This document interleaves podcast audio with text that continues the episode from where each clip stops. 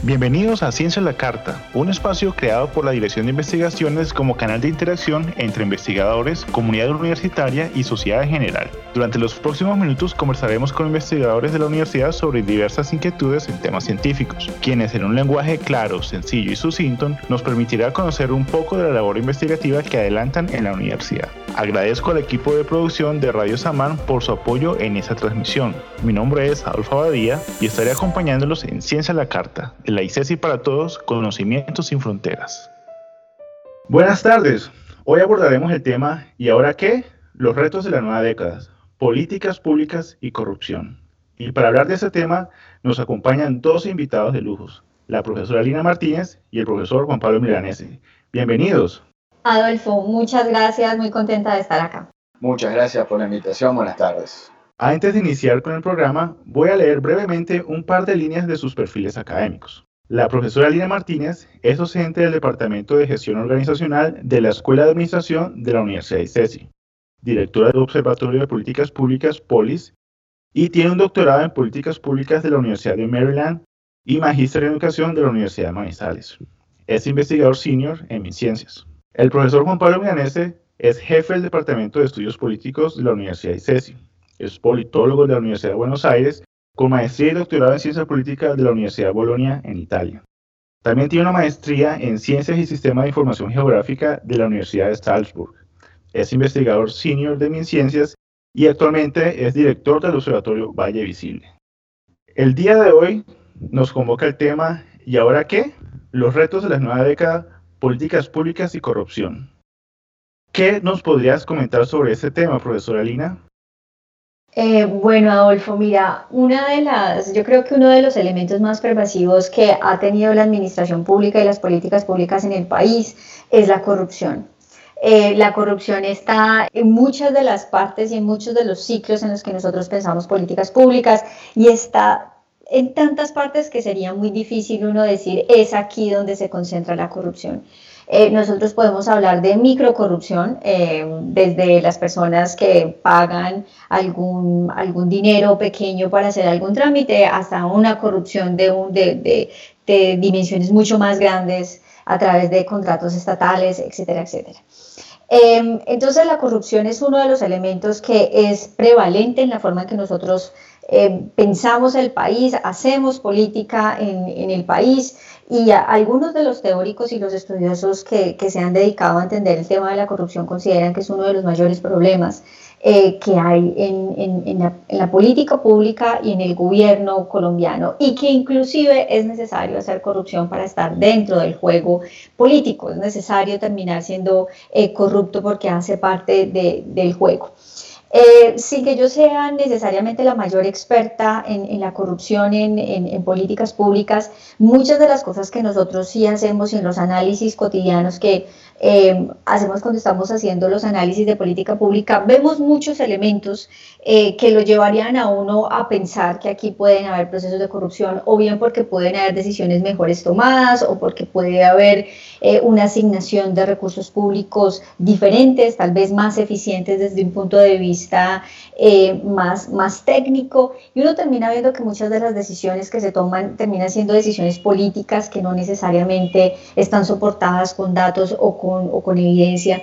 Entonces, infortunadamente, la, la corrupción es un elemento prevalente y, sería injusto decir que esto solamente pasa en Colombia. La corrupción es un elemento de muchos gobiernos en muchos países y que tiene una correlación muy alta entre los niveles de desarrollo. Algunos países más desarrollados, sobre todo los países escandinavos, es donde se presenta eh, unos mayores niveles de corrupción, pero nosotros acá en los países en vía de desarrollo y entre más pobres los países, pues mayores niveles de corrupción hay porque eh, los, los ciudadanos tenemos menos mecanismos y conocemos menos el funcionamiento del Estado como para hacer veeduría eh, e incidir de una manera directa en el funcionamiento del Estado. Juan Pablo, en esta nueva década que está iniciando, ¿cuál crees que son los principales retos en políticas públicas y en corrupción? Bueno, a ver, yo creo que en este caso indiscutiblemente es cómo reducir la, la, corrupción y, eh, en principio erradicarla. Sin embargo, hay un, un punto que es importante para tener en cuenta, es que 10 años no son un lapso razonable como para acabar con prácticas que están tan arraigadas desde el punto de vista social hay muchos de estos procesos que, por, como señalaba Lina antes, eh, son parte de procesos de institucionalización informal desde el punto de vista social y para producir cambios asociados al tema de la corrupción, creo que algo que, se necesita es, bueno, pequeños cambios que se vayan acumulando, que se vaya produciendo un proceso de sedimentación en este caso específico y que eventualmente puedan producir cambios significativos. Pero eso no es un proceso automático, es un proceso complejo y que toma mucho tiempo. Y agregaría otra cosa que es importante y una, me parece que es uno de los elementos fundamentales que sí se puede pensar un poco más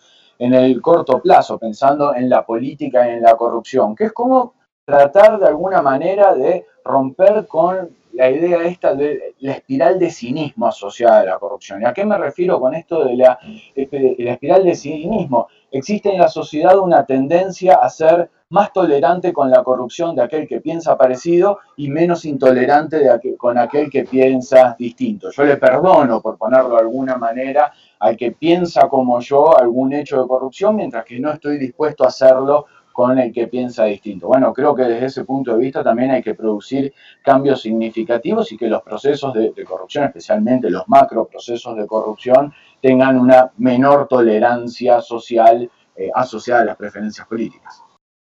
Para continuar con este debate, voy a traer algunas preguntas del público que para este caso en particular, y como se podría esperar, hacen un guiño al tema de la pandemia que enfrentamos a nivel mundial. Una de las preguntas nos invita a reflexionar sobre lo siguiente. ¿Creen ustedes que teníamos en Colombia políticas públicas que nos hubieran permitido absorber un poco los efectos negativos de la pandemia en temas como salud pública, trabajo remoto y educación virtual? ¿Qué nos puedes decir al respecto, Juan Pablo? Yo esperaría que conteste primero Lina, que sabe más de las cosas. ¿Qué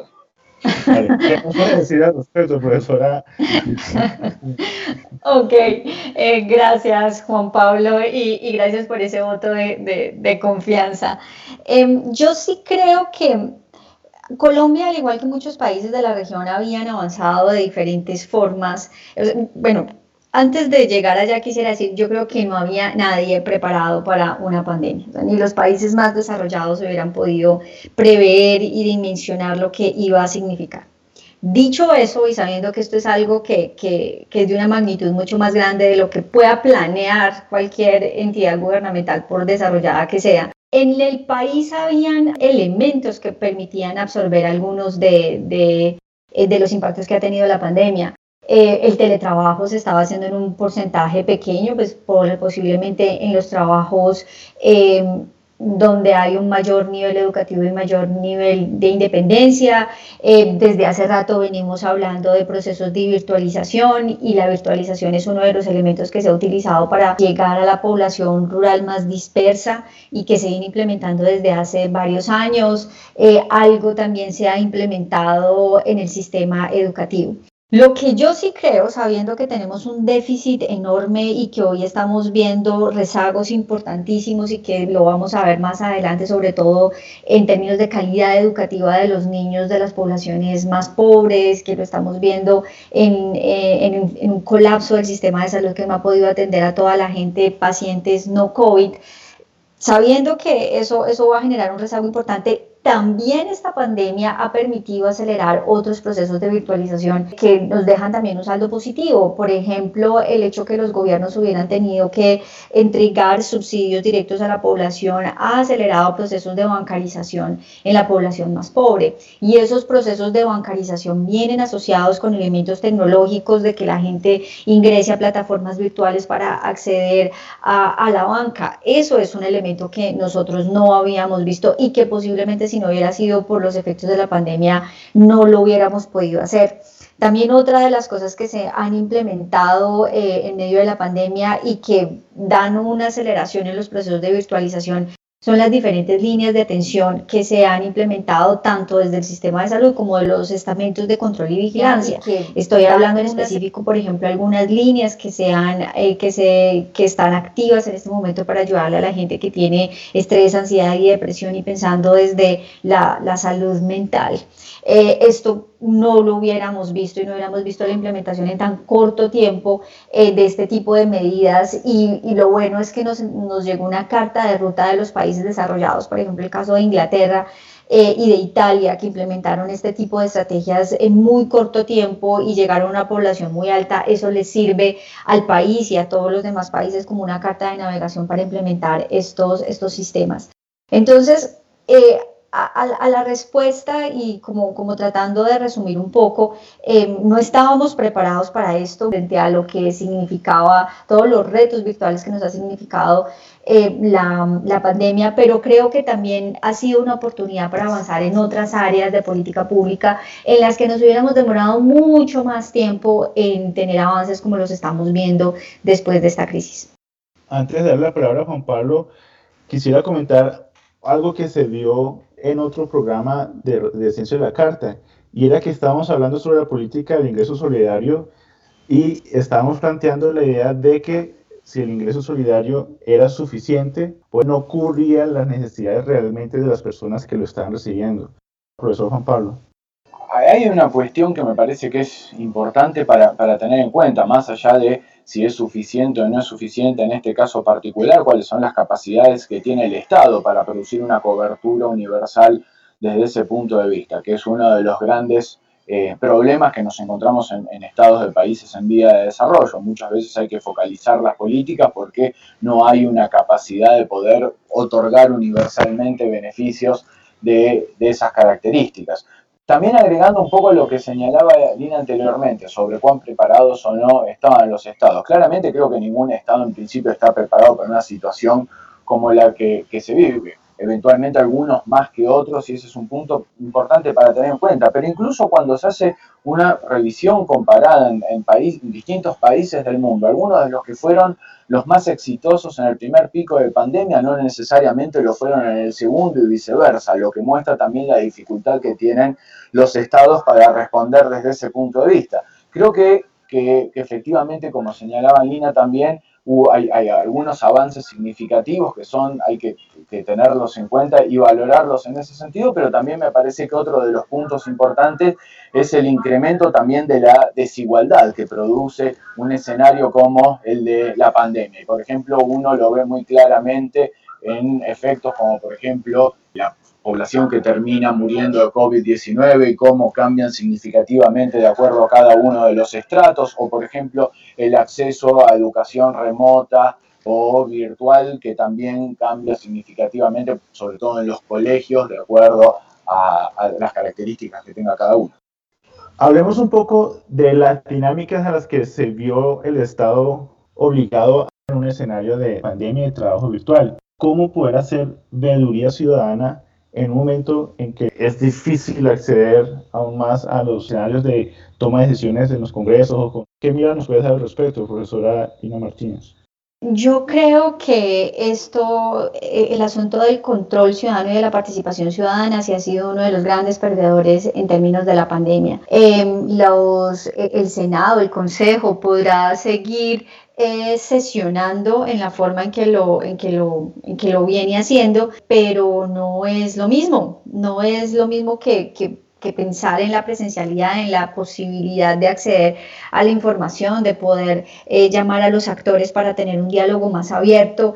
Eh, yo creo que eso ha sido un, ha sido uno de los elementos que nosotros hemos perdido en la dinámica democrática. Y el otro espacio que yo creo que ha sido también muy eh, lesionado dentro de esto es la participación ciudadana. Y la participación ciudadana por varias, por varias fuentes. Eh, porque Primero, no, los ciudadanos hoy no podemos acceder a los canales tradicionales de participación. Y segundo, Adolfo y Juan Pablo, pensémoslo desde una perspectiva práctica.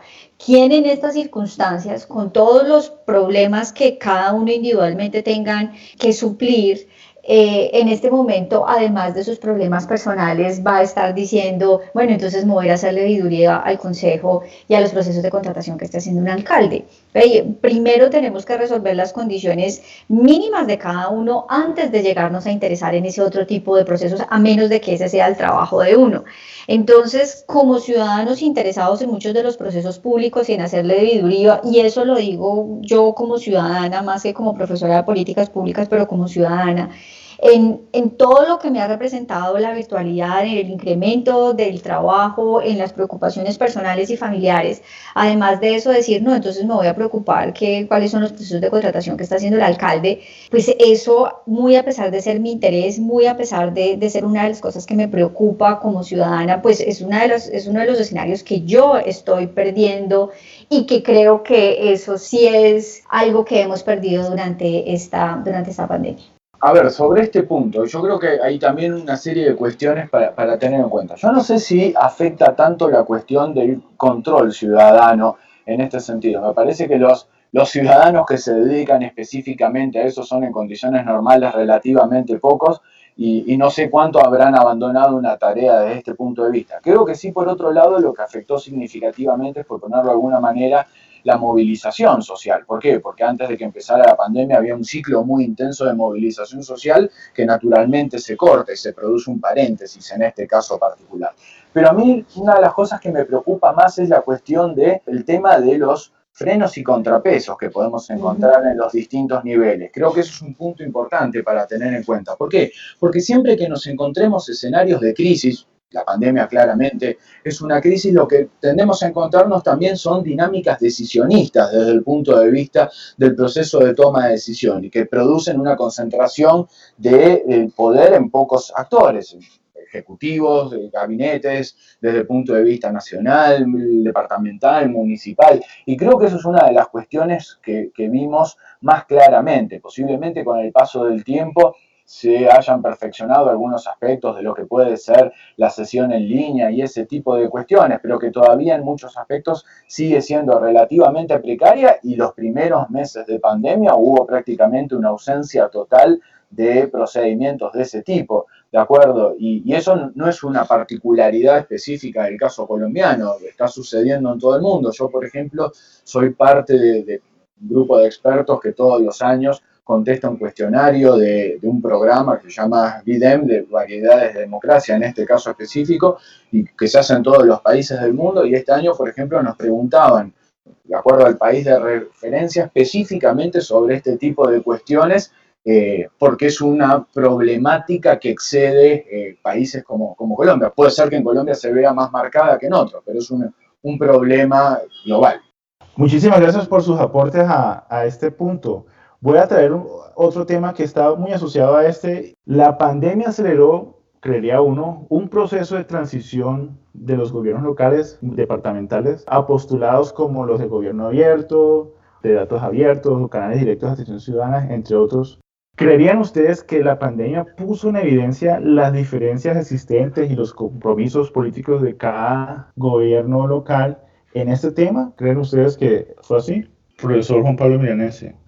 A ver, yo no estoy seguro que la pandemia haya puesto en evidencia algún gobierno sobre esta cuestión particular. Creo que las preocupaciones sociales, el foco de las preocupaciones sociales estuvo esencialmente puesto en otros lugares que no son necesariamente el, control político, más allá de actores y organizaciones que regularmente lo hacen. Y que si este control se produjo, se produjo mucho más en algunos aspectos que tenían que ver, por ejemplo, con el aumento de la cobertura hospitalaria o ese tipo de cuestiones. En Cali, bueno, hubo así, ponerlo también por otro lado, asociado a la cuestión de la feria virtual a fin de año, el alumbrado y ese tipo de, de cuestiones. Pero acá hay un punto que es, a ver, yo creo que hay una simetría descomunal desde el punto de vista de las capacidades técnicas que tienen los distintos municipios en, Colombia. Hay municipios a los que se les puede exigir muy fácilmente algunos aspectos de, gobierno abierto, especialmente los más grandes, porque tienen recursos y capacidad técnica para poder hacerlo.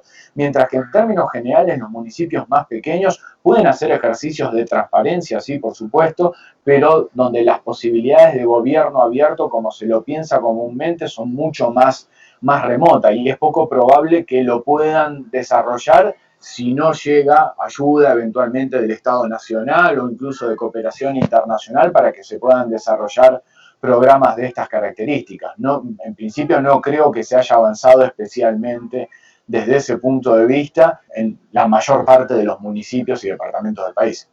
Yo estoy, yo estoy completamente de acuerdo con la postura de, de Juan Pablo hay una, eh, hay una desigualdad enorme en los municipios de Colombia en términos no solamente de la implementación de este tipo de, estrategias de gobierno abierto, de rendir cuentas, de, todo esto, sino en, en, asignación presupuestal, en capacidad técnica, en las cosas que deben implementar. Y creo que en parte el gobierno central tiene una responsabilidad en ayudar a suplir esas diferencias entre, entre municipios. Una cosa es lo que puede hacer Bogotá, no solo en términos de gobierno, gobierno abierto por las capacidades que tiene y los recursos que tiene, sino también en atender a, su población y rendir cuentas. Muy distinto un municipio pequeño del valle con 5 mil o 10 mil o 15 mil habitantes. Las capacidades ahí son muy distintas, entonces yo no pensaría que, que la pandemia necesariamente esté evidenciando eso, sino que, porque eso era algo que sabíamos incluso antes de esta crisis,